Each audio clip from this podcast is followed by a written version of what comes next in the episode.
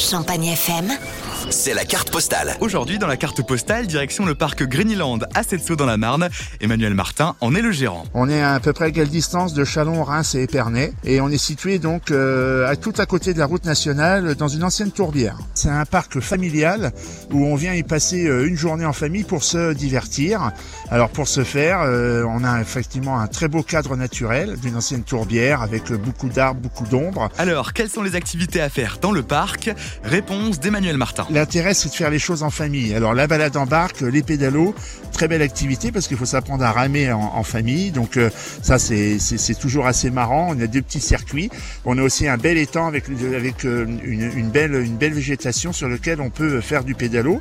On a bien sûr aussi tous les manèges. Alors, la, la dernière grand manège, c'est la chenille. Et on a aussi euh, donc le petit train aquatique, le pouce-pouce, les avions où les parents peuvent monter avec les enfants. On peut aussi s'essayer dans l'air de jeu.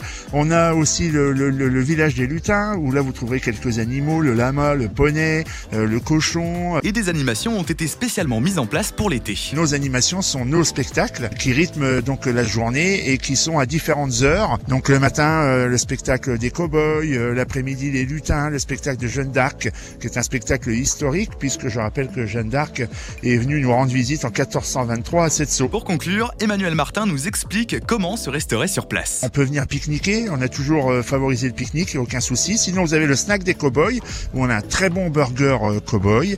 Et on a bien sûr une restauration euh, classique, guinguette. Le prix d'entrée du parc est de 16 euros pour tous et il faut noter que c'est gratuit pour les moins d'un mètre.